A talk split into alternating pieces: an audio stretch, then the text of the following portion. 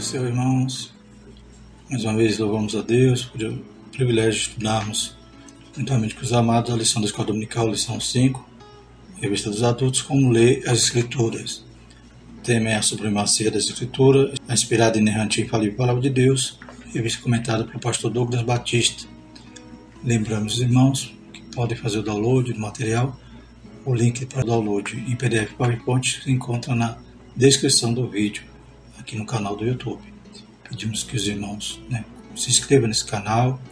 Né, se os irmãos estiverem assistindo porventura no Instagram esse vídeo, né, procure na bio, tem lá o link para o canal no YouTube. Se inscreva, compartilhe para que o material possa alcançar outros professores. Textual e correndo Filipe ouviu que lia o profeta Isaías e disse: Entendes tu que lês? Atos 8, 30. Verdade prática diz as técnicas de interpretação auxiliam na compreensão da Bíblia, mas não são infalíveis. Por isso, não podem ser colocadas acima da autoridade da palavra de Deus. Então, vamos falar sobre interpretação, nessa nós temos que ler a Bíblia e entender o sentido, como aconteceu ali com aquele eunuco que estava viajando, lendo o profeta Isaías, um rolo ali, uma cópia do rolo do profeta Isaías, e Deus então diz para Felipe alcançar ali o carro né, e vai agora interpretar, ajudar o eunuco ali a entender o que estava sendo lido. Por isso que ele começa né, indagando ali ao eunuco se entendia o que estava lendo. Então ele lia, mas ele ficava em dúvida de quem fala aqui, dele mesmo ou, de, ou do Messias. Então aí Felipe né, vai expor a escritura, começando daí vai demonstrar e apontar para aqueles fatos recentes que culminava ali no cumprimento daquela escritura. Os objetivos da nossa lição é expor que a Bíblia precisa ser interpretada, pontuar os pressupostos pentecostais para a leitura da Bíblia e apresentar os princípios básicos de interpretação bíblica. Então estaremos, de forma resumida, tratando nessa aula sobre exegese e hermenêutica. Né? Parece dois, duas palavras em, em línguas estranhas, mas estaremos né, esclarecendo para os alunos o que significa. É claro que aqui é um, um estudo né, panorâmico a respeito dessa temática, mas nos dá uma base que todo leitor da Bíblia precisa ter para poder né, examinar a Escritura né? não ficar só na leitura sem, sem entender. Precisa interpretar aquilo que ele está lendo. Então, o objetivo dessa lição é dar essa base para os alunos da escola dominical. Leitura bíblica se encontra em Atos capítulo 8, 26 a 30. Passamos a leitura. E o anjo do Senhor falou a Filipe, dizendo: Levanta-te e vai para a banda do sul, ao caminho que desce de Jerusalém para Gaza, que está deserto. E levantou-se e foi. E eis que um homem etíope, eunuco, mordomo de Candace, a rainha dos etíopes, o qual era superintendente de todos os seus tesouros e tinha ido a Jerusalém para a adoração, regressava e assentado no seu carro lia o profeta Isaías. E disse o Espírito a Filipe: Chega-te e junta-te a esse carro. E correndo Filipe, ouviu que lia o profeta Isaías e disse: Entendes tu o que lês? Introdução da lição vai dizer: a leitura e o estudo das Escrituras são um dever e um privilégio. Outrora não tínhamos acesso à Bíblia. Outrora, né, até mais ou menos nos anos 50, por exemplo, a Igreja Católica ainda mantinha né, toda a sua liturgia em latim. Então as pessoas não tinham acesso a um exemplar na sua língua. Hoje, graças a Deus e, né, e a partir do movimento protestante, as escrituras foram traduzidas, foram popularizadas. Então é um privilégio hoje nós temos a Bíblia e não devemos tratar ela com desdém nem menosprezar o milagre que foi para ela chegar nas nossas mãos. É, o Espírito Santo dando, inspirando, soprando, o Espírito Santo né, trabalhando na, na estrutura, no canon, como a gente estudou na lição passada, e o Espírito Santo preservando para que ela chegasse um texto fiel nas nossas mãos. E hoje ele ainda nos ajuda, pois ele está do nosso lado quando nós lemos. Então não podemos desprezar esse tão grande privilégio. Por isso, temos que zelar pelo conhecimento bíblico estar consciente da necessidade de aplicar o texto sagrado em nossas vidas. Tiago alerta que devemos ser cumpridores da palavra e não apenas ouvintes. Então, não vamos ler também apenas né, para ler e esquecer, como disse né, Tiago, né? semelhante àquele que vê sua face no espelho e daqui a pouco se esquece. Tem que cumprir a palavra, tem que aplicar ela na nossa vida. Se nós cremos em Deus, se nós cremos em Jesus, nós temos que obedecer e viver conforme a palavra, a sua palavra. Nessa lição veremos a importância dos princípios basilares da interpretação bíblica. Né? Então, veremos de forma resumida, mas algo que nos serve de base para a gente dar início, então, uma interpretação mais séria. Primeiro tópico da lição: a Bíblia precisa ser interpretada. A importância da exegese. Né? Então, vamos começar aí a desenrolar o, o mistério. Né? O que, que é essa palavra exegese?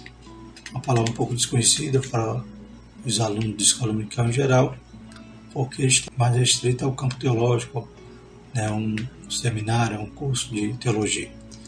Mas vamos conhecer né, e entender a importância disso. O termo exegese vem do grego ex, traduzido como fora, e again, com o sentido de guiar. Literalmente significa guiar para fora, isto é, extrair a intenção das palavras de um texto. Assim, o alvo da exegese é deixar que a Escritura diga o que o Espírito Santo pretendia no seu contexto original. Dessa forma, para não fazer o texto significar aquilo que Deus não pretendeu, é necessário um minucioso exame das Escrituras. Né? Então, exegese é você tirar, né? é você extrair do texto o seu real significado, a real interpretação daquele texto. E como diz aqui na lição, o alvo da exegese é que a Escritura diga o que o Espírito Santo pretendia no seu contexto original. Nós vemos lá em Apocalipse, capítulo 3 6, em outros versículos ali a respeito da, das cartas que Jesus mandou escrever às igrejas da Ásia, e normalmente no final da carta está dizendo: quem tem ouvido, ouça o que o Espírito diz às igrejas. Então aqui não era uma profecia oral, era uma carta que as igrejas iam receber e ler. E no final dizia: quem tem ouvidos, ouça o que o Espírito diz à igreja. Então significa o quê? Que a palavra de Deus é Deus falando conosco. Glórias a Deus. E se Deus está falando, a gente tem que ouvir o que Ele está dizendo e não o que a gente quer que ele diga, não torcer as suas palavras para ir de acordo com o nosso gosto, a nossa vontade, mas sim ouvir. É fazer, falava igual Samuel, né? Fala que teu servo ouve. Louvado seja o Senhor. Então, esse quem tem ouvido, ouça o que o Espírito diz à igreja, é a palavra, é a carta que ia ser lida em cada igreja. Ou seja, hoje também nós temos que ter ouvidos para ouvir o que a Bíblia está nos falando. Glórias a Deus. E em 2 Timóteo 2,15 diz: Procura apresentar-te a Deus aprovado, como obreiro que não tem de que se envergonhar, que maneja bem a palavra da verdade. Né? Esse ponto eu queria fazer uma observação. Por exemplo, né, antigamente, eu me lembro que todo culto, quando alguém ia ler a palavra, a gente abria a Bíblia né, no momento da pregação e ficava com a Bíblia aberta. Né? A gente ficava ouvindo ali e percorrendo o texto, né, a narração que o pregador falava. E principalmente, quando citava uma referência, a gente corria para ela e manejava bem a palavra. Né? A gente localizava porque a gente estava acostumado. Felizmente hoje, o que, que a gente vê nos cultos? Né? O pregador lê a palavra, o crente algumas vezes lê, né? outras finge que achou e abre em qualquer lugar depois fecha. E não abre mais. Durante toda a pregação, a Bíblia é fechada. Deus tenha misericórdia de nós, né, irmãos? Como é que nós vamos manejar essa palavra se a gente nem sequer examina, faz como os bereanos, né? Confirma para ver o que está sendo pregado se está de acordo com o texto. Né? Que Deus nos ajude e nos desperte a lembrar desse primeiro amor e voltar lá onde a gente caiu e se levantar, voltando a praticar as primeiras coisas. Continuando, a importância da exegese. Por exemplo, estudar línguas bíblicas, dos fatos da história, da cultura, dos recursos literários usado no texto sagrado cooperam na compreensão do real significado das palavras inspiradas. Né? A exegese, quando ela passa por um, uma fase mais profunda, vai até né, os originais, as línguas originais, para poder tentar extrair realmente ali todo o significado. E a necessidade de conhecer né, o contexto histórico, cultural e todas as figuras de linguagem que são usadas no texto, os estilos literários, para a gente poder então entender que aquele texto é uma poesia, aquele texto né, uma narração, uma parábola, uma metáfora e poder extrair a real interpretação daquele texto. Saber também né, quando foi escrito, para quem, quem era o público-alvo, qual era o contexto naquele momento, cultural, histórico, político. Então são coisas que nos auxilia nesse, nessa exegese. Efésios 3, 17 18 diz: Para que Cristo habite pela fé nos vossos corações, a fim de estando arraigados e fundados em amor, poderes perfeitamente compreender com todos os santos qual seja a largura, o comprimento e a altura e a profundidade. Então, é claro que nós veremos que a iluminação do Espírito Santo né, vai ser um, um tópico da lição e sabemos que como diz alguns pregadores, né? É o único livro que você vai ler com o autor do seu lado. Louvado seja o Senhor. Ele vai te esclarecer, ele vai te iluminar. Glórias a Deus. E aqueles textos mais complicados, né, mais complexos. Então, teremos ali um mestre que vai trabalhar nessa exegese, um pastor que vai buscar essa interpretação para ajudar. E como diz aqui, né? Poderes perfeitamente compreender com todos os santos qual seja a largura e o comprimento e a altura e a profundidade do amor de Deus. Né? Louvado seja o nome do Senhor. Segundo subtópico, as limitações dos leitores. Então, aqui, nesse tópico, não quer dizer né, a, a respeito da, da escolaridade, né, da cultura do leitor, mas sim é algo é, geral, né, algo de todo leitor. Ele tem limitações, todo. Pode ser doutor, pode ser apenas alfabetizado, pode ser um advogado. Todo leitor da Bíblia tem essa limitação que a gente vai estudar agora.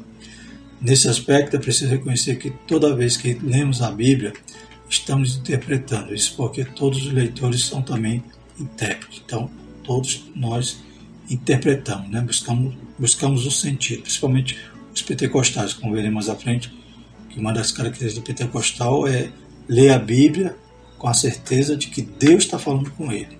Ele não está lendo um livro qualquer, ele sabe que ele vai buscar ali na Bíblia, muitas das vezes até solução para algo que está passando ali, ele quer ouvir Deus falar.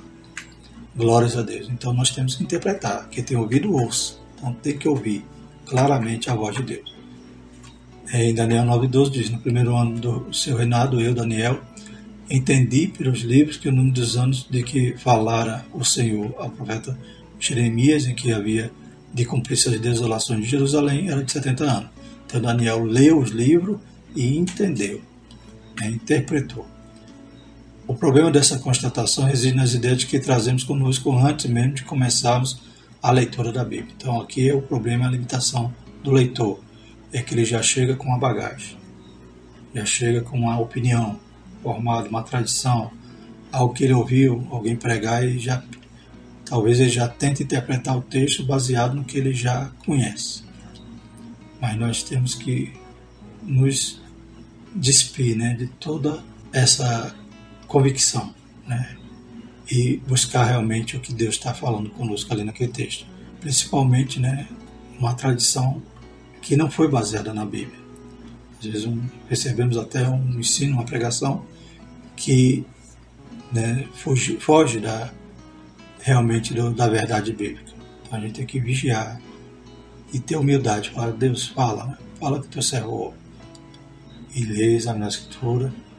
Né? Quando Paulo pregava ali os bereanos, eles examinavam para ver se Paulo estava falando né, algo que tinha nexo ali com as escrituras. Porque Paulo estava falando de Cristo, mas apresentando Cristo no Antigo Testamento. Então, eles iam buscar lá nas profecias para ver se realmente era aquilo. Então, nós temos que examinar a Escritura é, de toda a nossa convicção, de toda, de toda a nossa bagagem. Né? Ser humilde, dizer aqui a palavra de Deus, é Ele que fala. Eu não posso torcer ela ao meu paladar, ao meu gosto. Efésios 4:22 vai dizer por quê, né? Que quanto ao trato passado, vos despojeis do velho homem, que se corrompe pela concupiscência do engano. Então, com nosso velho homem pecador, muitas das vezes, né, se eu for com essa disposição para ler a Bíblia, eu não vou compreender. Tenho que ir com a disposição espiritual. Né? Tem que, o homem natural não entende as coisas do espírito. Por consequente, nem sempre o entendimento daquilo que lemos reproduz a verdadeira intenção do Espírito Santo. Em 2 Pedro 3,16, falando disso, como em todas as suas epístolas, dentre as quais há pontos difíceis de entender, que os indultos inconstantes tosse, igualmente as outras escrituras para sua própria perdição. Então, tenho que ir com a disposição ali de temor, de humildade, de querer ouvir a voz do Senhor, e não com as minhas opiniões formadas. Em virtude de nossa inclinação pecaminosa, que nos induz ao erro, precisamos usar métodos sadios que nos auxiliem na interpretação das Escrituras. Então, o comentarista da lição vai nos apresentar questão agora da, nos, próximos pontos, na questão da hermenêutica, que são técnicas para poder eu tentar chegar ao, à interpretação real daquele texto. Né? Então, como a gente já falou, né? eu tenho que conhecer algo sobre o contexto histórico, eu tenho que examinar a escritura é, para que ela mesmo nos dê um subsídio, ou seja, a Bíblia explica a Bíblia, como veremos que é uma regra da hermenêutica. Daqui a pouco a gente vai falar o que quer dizer hermenêutica. E a gente vai poder então examinar, ter outros, outras ferramentas para poder ler e interpretar a Bíblia. Essa é uma nobre tarefa atribuída a todo salvo em Cristo Jesus. Acho que um dos passos mais importantes é, é o que cada um está fazendo de estar frequentando uma escola dominical, para poder conhecer todos os contextos histórico-culturais do período bíblico para poder entender os textos. A natureza das Escrituras, terceiro subtópico. Nesse ponto, ratificamos que a necessidade da Bíblia ser interpretada acha-se na natureza da própria palavra de Deus. Então, por que, ela precisa ser interpretada? Porque não é um texto contemporâneo. Então, a gente vai ver aqui as, as características e tem que separar cada característica, característica dessa para a gente poder entender o que a Bíblia está falando. Como já estudado, o texto bíblico foi escrito majoritariamente em duas línguas distintas, hebraico e grego, no período de aproximadamente 1600 anos, por cerca de 40 autores que viveram em épocas e culturas diferentes. Então, essa diversidade né, que Deus usou, essa multiplicidade que Deus usou os homens para, inspirado pelo seu Espírito, escrever a Bíblia, sem perder né, o seu intelecto, sem perder a sua razão, ser instrumento de Deus ali para escrever a palavra de Deus. Né? Deus cuidou para que a palavra fosse exatamente o que Deus queria. Portanto, os textos canônicos possuem particularidades que não podem ser ignoradas. Então, toda essa diversidade a gente tem que entender na hora de ler o texto. Quando a gente vai ler um salmo, é diferente de ler Atos. Então, a gente tem que entender por quê que é diferente. Porque Atos está contando uma história, está narrando. Salmo é algo que está ali sendo proclamado, uma adoração. Né? É claro que ali tem doutrina, tem verdades, e mas o estilo literário é outro. Dentre tantas, podemos citar as narrativas, poesias, crônicas, as profecias, as parábolas, que precisam ser interpretadas sob a orientação do Espírito Santo, observando as regras gramaticais e o contexto histórico e literário de quando foram redigidas. Mateus 5,18 diz: Porque em verdade vos digo que até que o céu e a terra passem, nem um jota ou um tio jamais passará da lei, sem que todo seja cumprido. Então nós temos a ajuda do autor ele está do nosso lado. Vemos que as limitações dos leitores não é, não é questão da, da educação, é questão da nossa carnalidade. Glórias a Deus. Então, quando nós estamos atentos à ajuda do Espírito Santo, ao auxílio, à iluminação, estamos nos dedicando ali a entender o texto. O Espírito está, é aquele que nos conduz pela verdade, é aquele que nos faz lembrar de tudo aquilo que temos aprendido. O Espírito é nosso ajudador, nosso paracleto. Segundo tópico, pressuposto pentecostais para ler a Bíblia. Então, como é que os pentecostais lêem a Bíblia? É interessante quando a gente vai falar sobre o estado dos pentecostais, é, embora somos criticados muitas das vezes por alguma igreja mais tradicional, achando que nós não estudamos a Bíblia, mas nós já fomos até chamados de os Bíblias. Por quê? Porque a gente ama a Bíblia. Né? Ainda é aquele crente que não sabe nem ler, talvez ele tenha a sua Bíblia e aprende a ler na Bíblia. E como eu falei, né, nós temos uma forma diferente de, de ler a Bíblia, de nos relacionar com ela. Então é algo especial que o Espírito Santo, só o Espírito Santo pode fazer isso conosco. Primeiro pressuposto né, dos pentecostais, nós cremos na autoridade da Bíblia, como nós já temos estudado nesse trimestre. Uma das marcas do pentecostalismo é o seu compromisso inegociável com a Escritura. Cremos na inspiração divina, verbal e plenária da Palavra de Deus, nossa autoridade final em questões de fé e prática. Então nós sabemos que toda palavra, toda Escritura é divinamente inspirada. Já estudamos que a inspiração veio de Deus, que é verbal, né, todas as palavras que estão na Bíblia né, do, dos autógrafos, lá dos textos originais, foi aquela que Deus queria que estivesse, plenária, né, então todos os livros da Bíblia têm a mesma inspiração, a mesma autoridade, né, então essa crença, essa, esse relacionamento que nós temos com a Bíblia é inegociável. Portanto, ao ler o livro sagrado, temos como pressuposto inerrância e infalibilidade. Tudo que está escrito é verdadeiro e serve para o nosso ensino diz Romano 15, 4, porque tudo que dantes foi escrito para o nosso ensino foi escrito para que pela paciência e consolação das escrituras tenhamos esperança. Então qual a diferença do pentecostal? É que quando ele vai ler a Bíblia ele sabe que é Deus falando com ele. É claro que aquela máxima que a gente já viu que é errônea, né? De dizer que o livro aberto é a boca de Deus e fechado é um livro, isso é mentira, né? Continua sendo Deus falando ali. Você que tem que abrir os ouvidos, não mas continua sendo a palavra de Deus, tanto fechado como aberto.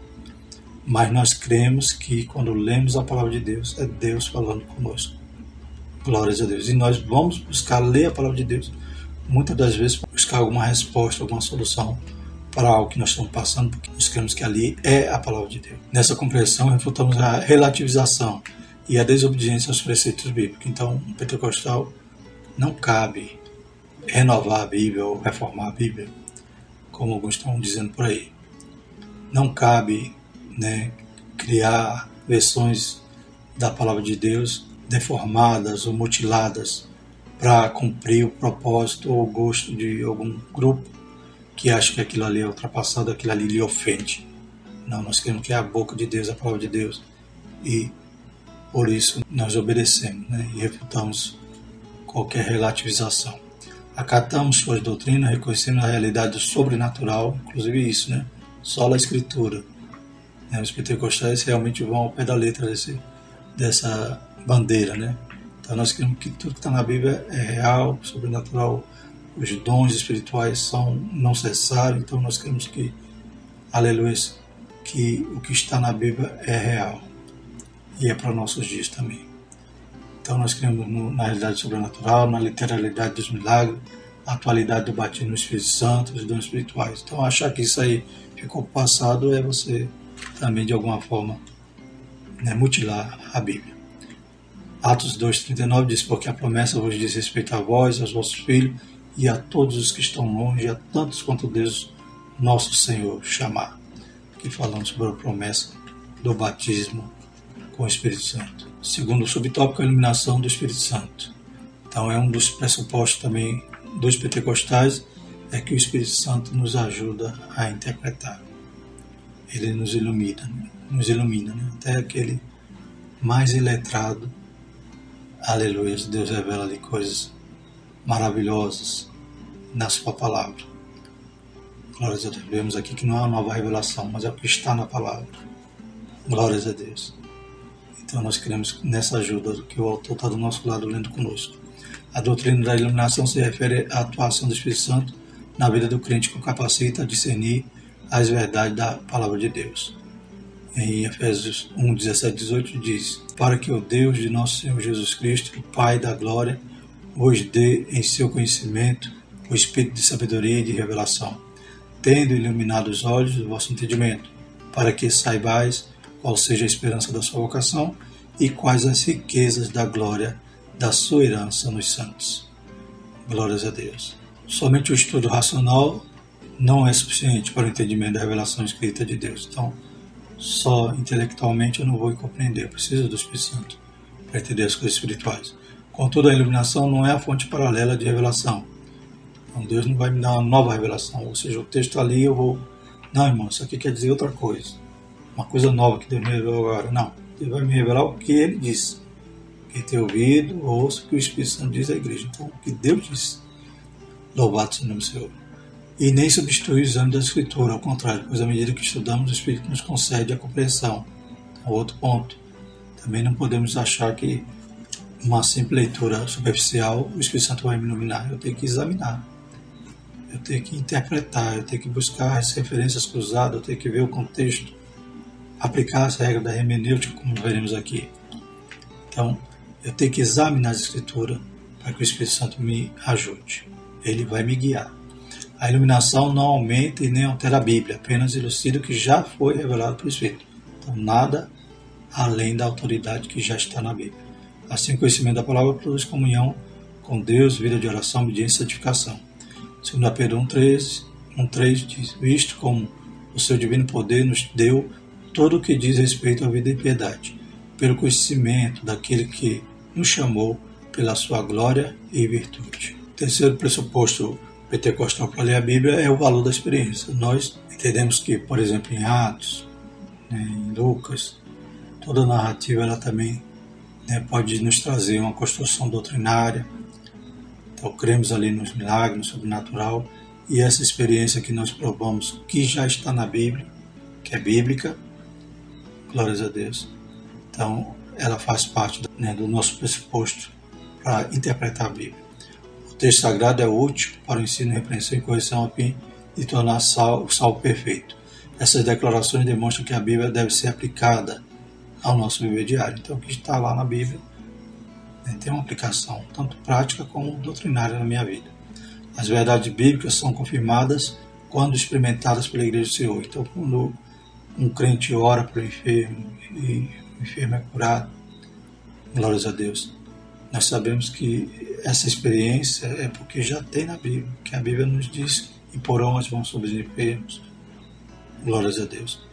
E eles, tendo partido, pregaram por todas as partes, cooperando com ele o Senhor, confirmando a palavra com sinais que se seguiram. Amém. Marcos 16, 20. Então nós cremos que os sinais seguiriam os que creem.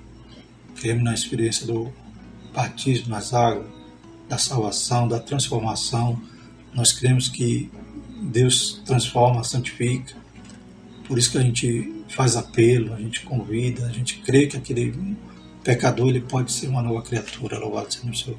Então, tem, damos o valor à experiência, desde que ela esteja contida nas Sagradas Escrituras. Nesse aspecto, por exemplo, cremos que o livro de Atos não apenas descreve a experiência pentecostal da igreja primitiva, como também torna válida para os nossos dias. Então, toda aquela narrativa também tem uma construção doutrinária. E nós cremos assim. E disse-lhes Pedro: Arrependei-vos e cada um de vós seja batizado em nome de Jesus Cristo para perdão dos pecados, recebereis o dom do Espírito Santo.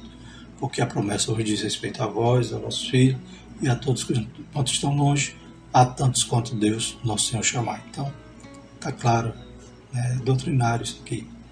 É uma promessa, aleluias, que se cumpriu, se continuou se cumprindo durante o livro de Atos e a promessa que chegou até os nossos dias. Interessante quando a gente vê o início do movimento pentecostal lá em Topeka, né, nos Estados Unidos, começa né, os batismos com o Espírito Santo quando vão buscar nas Escrituras as evidências, né, vão buscar na Escritura, vão orar, vão buscar, vão se santificar até que o Senhor comece a batizar né, e propagou por todo o mundo. Glórias a Deus. Então foi um avivamento que ainda estamos saboreando. Louvado seja o nome do Senhor. E cremos que vai assim até a volta de Jesus. Ressalta-se, porém, que nem a experiência nem a tradição da igreja pode estar acima da autoridade bíblica. Então, se nós cremos, por exemplo, no dom de profecia, não é uma profecia, uma revelação nova que alguém teve, um sonho, que vai né, obstruir a autoridade da Bíblia se essa revelação estiver fora, não passar no crivo das escrituras, é anátema. Até um anjo que venha pregar o teu evangelho é anátema. Então a experiência, nem a tradição, ela está acima da autoridade da Bíblia. Então, quando lemos a Bíblia, lá no primeiro ponto vai dizer, né, que os pressupostos que a bagagem que a gente chega ou é a tradição, ou é a razão, né, ou é a autoridade da Bíblia. Nós cremos na autoridade da Bíblia. É essa que tem que prevalecer. Então a experiência não pode subjugar ou não pode estar acima dessa autoridade. Somente a Escritura que pode autenticar e até mesmo corrigir a experiência ou prática da igreja, caso seja necessário. Né? Hoje a gente vê muita distorção nessas igrejas mais recentes. É, a gente vê cada absurdos. São experiências que não estão na Bíblia, né? É, lugares que colocam lá piscinas, diz aqui é o, aqui é o Rio Jordão onde Naamã mergulhou, vamos fazer a campanha do mergulho. Isso aí é meninice, é tolice, é né, algo que querem acrescentar. A Bíblia diz que não pode nem tirar nem acrescentar, está lá em Apocalipse. Então que Deus tenha misericórdia e que nós sejamos pentecostais genuínos, né, firmados na palavra de Deus. Segundo Timóteo 4.2, que pregues a palavra, enche em tempo fora do tempo, redáguas, repreenda, exortes, com toda longanimidade e doutrina Glórias a Deus. Terceiro tópico, regras básicas de interpretação. Vamos falar agora sobre a hermenêutica. Né? Falamos de exegese, que a exegese é né, a interpretação da Bíblia, é buscar o sentido original né, e examinar para extrair a, a, a, real interpretação. E o que é hermenêutica? A hermenêutica é as ferramentas, né, é os instrumentos que a exegese vai trabalhar, vai usar para poder extrair né, a interpretação, extrair realmente o que o texto diz. Primeiro subtópico é a escritura é sua própria intérprete, então essa regra áurea né, da hermenêutica. Vamos falar da hermenêutica. Tem origem no termo grego hermenêuticos, que na teologia designa os princípios que regem a interpretação dos textos sagrados. Então são os princípios, né, são as normas, não são as regras para poder auxiliar na interpretação. Lutero desenvolveu a máxima de que a escritura tem de ser interpretada e entendida por si própria. Significa que devemos estudar a Bíblia seguindo o método pelo qual uma parte do texto auxilia na compreensão de outro texto. Esta afirmação é legítima porque a coesão da escritura é o resultado de um único autor divino. Então a gente sabe que a Bíblia ela tem talvez essa característica maravilhosa né, de ser um livro coeso. Parece, embora vários estilos, em várias, várias culturas, em várias épocas, mas a gente vê que o tema né, é central e se desenvolve em todos os livros de forma coesa. Então, percebe que teve um autor por trás de tudo isso que foi o Espírito Santo. É nesse ponto que a própria Bíblia interpreta a Bíblia, quero trazer aqui um exemplo tem aqui nesse material do IBAD, curso médio, livro de hermenêutica, aqui, escrito por Doris Lemos, é uma das fundadoras. No caso aqui, ele elenca como a quinta regra formal da aplicação hermenêutica, que é sempre se deve consultar passagens paralelas. Então a Bíblia explicando a Bíblia. E diz o seguinte aqui, em Mateus 7,7, Jesus afirmou, Pedi e dá-se-vos-á, Algumas pessoas enxergam esse texto de uma forma direta, como se um gesto mágico, tudo que uma pessoa pedir alcançará. É como se Deus colocasse um cheque em branco, que pode ser preenchido por qualquer pessoa em qualquer hora. E ele, que é fiel cumpridor das promessas, prontamente deve atender ao pedido. Né? Então, lá em Mateus 7, que vai falar, né? Pedir, pedir, dá-se usar, bater, abre-se usar, então, esse texto alguém poderia pensar: não, tudo que eu pedi, Deus vai ter que dar. Agora, como é que eu posso interpretar esse texto? Então, a Bíblia vai explicar a Bíblia. Aí, numa consulta cuidadosa, em paralela de palavra, o leitor observará que Jesus falou acerca desse assunto. Por exemplo, em Marcos 11, 24, ele declara que será necessário pedir com fé. Então, não é só pedir, pedir com fé. O mestre foi mais além e declarou para os seus discípulos que há duas condições para que recebamos o que pedimos, como mostra João 15,7. Se vós estiverdes em mim e as minhas palavras estiverem em vós, pedireis tudo o que quiserdes e vos será feito. A gente percebe que o pedir, pedir não se limita àquilo, a gente tem que ir atrás da Bíblia para entender o significado. Né? Então, que outra condição, além de ser com fé, tem que estar né, em Jesus e essa palavra dele também em nós.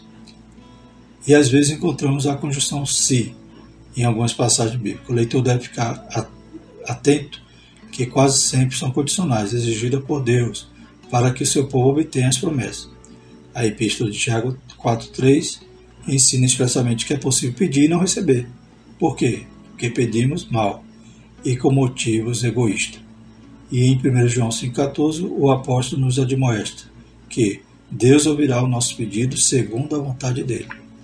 Então a gente percebe que a própria Bíblia vai elucidar né, esse pedir, pedir dá-se usar. Não é um cheque em branco, né? mas tem que ter fé, tem que estar com a palavra de Deus, estar em Jesus, tem que pedir né, com, com motivo altruísta, motivo certo e conforme a vontade de Deus. Peço, peço e não ganho e não recebo porque peço mal, como dizem Tiago.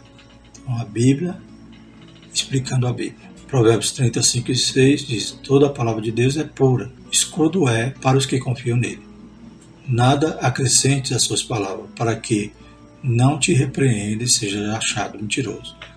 Embora esse método seja legítimo, o estudo da Escritura precisa do auxílio de regras básicas para uma correta interpretação. Então, a gente está vendo aqui a primeira regra da hermenêutica. É uma palavra difícil, exegese, hermenêutica, mas a gente está entendendo aqui o básico. Né? Segundo subtópico, princípios da interpretação bíblica.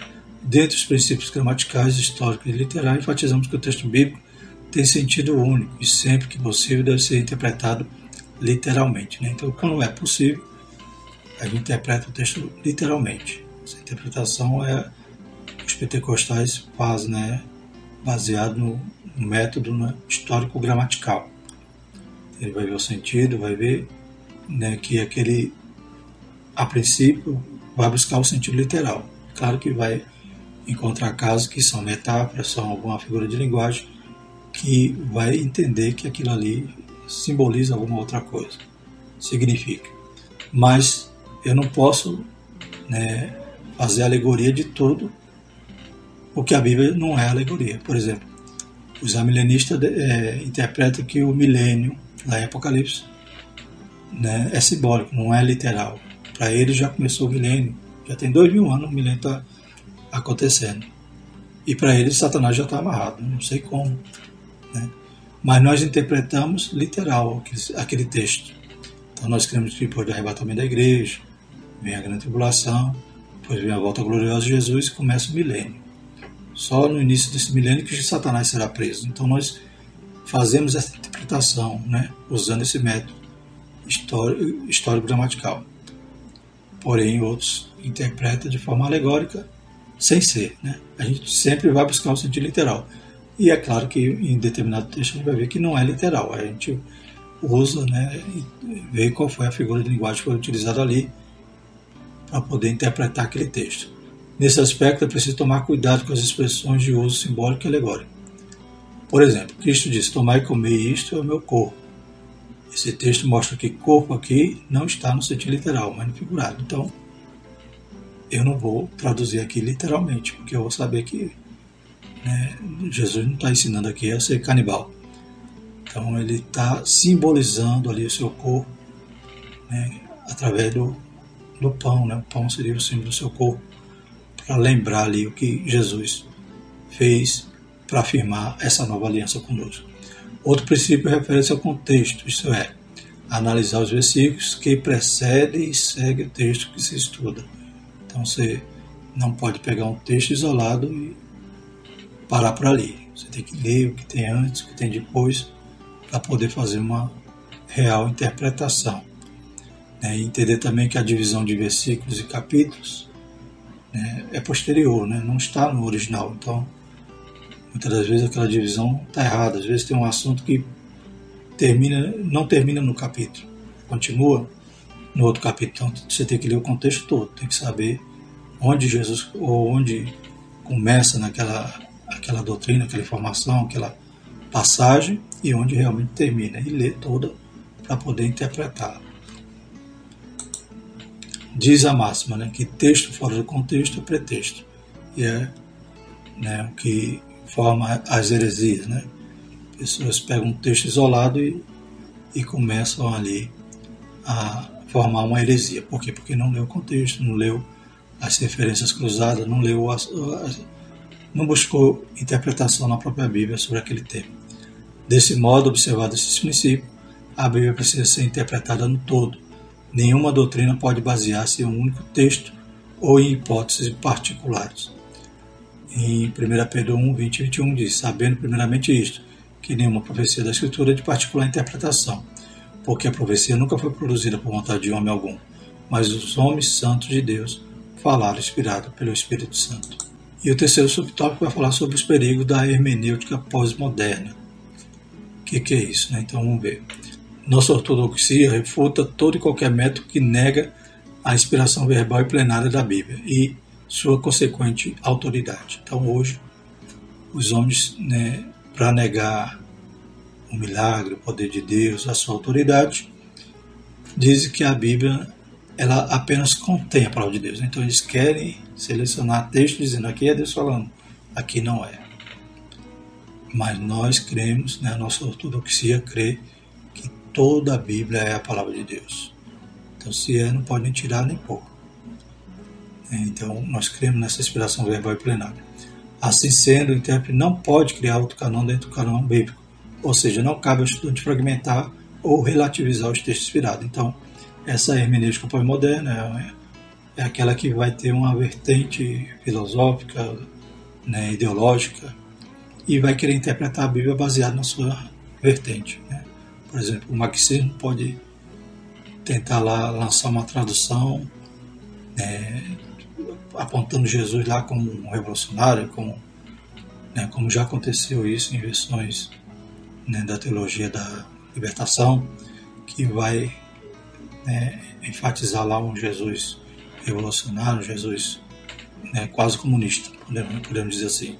O feminismo também vai tentar fazer a sua interpretação e hoje temos as Bíblias inclusivas, né, que vão tirar todo, todo o texto que fala sobre o homossexual, então eles vão colocar uma nova roupa nesse texto ou vão simplesmente extraí-lo para poder né, ir ao encontro da sua ideologia. Então a Bíblia não é para isso, não é para ser fragmentada, não é para ser mutilada. Ela é para ser verdade eterna, passa os céus e a terra ela permanece. Não se pode pregar métodos subjetivos focados no leitor em prejuízo do texto e do autor bíblico. Ratificamos que a experiência deve ser submetida ao crivo da Escritura Sagrada. Atos 17, 11 diz: Ora, estes foram mais nobres do que os que estavam em Tessalônica, porque de bom grado receberam a palavra, examinando cada dia na Escritura se estas coisas eram assim. Né? Quem eram esses? Os bereanos, né? quando Paulo foi pregar lá, tinha que estar de acordo com a palavra. Né? Paulo não podia errar, não. Glórias a Deus, porque eles estavam ali conferindo. Por fim, reconhecemos que as técnicas hermenêuticas não são infalíveis. Durante o processo de aplicação dos métodos interpretativos, necessitamos da iluminação do Espírito Santo. Então, por que os métodos não são infalíveis? Porque cada um usa né, ou distorce né, a sua forma de interpretar nesse sentido de uma hermenêutica que vai né, ir ao encontro do sujeito. Né? Então, humanista, né, buscando torcer a palavra para ir para concordar né, com a sua vida de pecado ou com a sua ideologia. Né? Tem alguns que botam lá Jesus é negro, aí vai elaborar lá todo o cenário, né, para mostrar lá Jesus sendo, sendo oprimido porque ele era negro. Né? Então, não é assim que a Bíblia deve ser tratada, deve ser tratada com a interpretação genuína, né, real, buscando ali, por isso que a exegese vai buscar até a fonte, até as línguas originais. Então, em 1 Coríntios 2,12 diz: Mas nós não recebemos o Espírito do mundo, mas o Espírito que provém de Deus, para que pudéssemos conhecer o que nos é dado gratuitamente por Deus.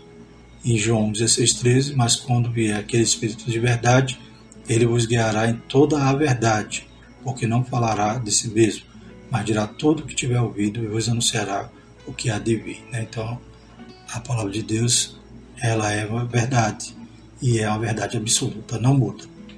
Não é para ser renovada, entre aspas, né? como muitos querem, mas renovado ao seu gosto.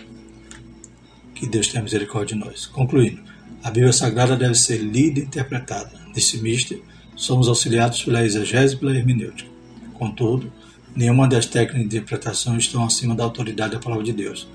O que a igreja crê e professa deve ser interpretado à luz da própria Escritura. E louvamos a Deus por mais uma vez citar que o autor está do nosso lado para nos ajudar. Amém? Basta nós termos dedicação, né? Como disse o Senhor Josué, né? Não aparte o livro da lei da tua boca. Né? Antes medite nele de dia e de noite. Louvado seja o nome do Senhor. Próxima lição, lição 6, vamos falar sobre a Bíblia como um guia para a vida. Glórias a Deus. Que lições maravilhosas, na qual a gente está abraçando cada vez mais a Bíblia, amando mais ela.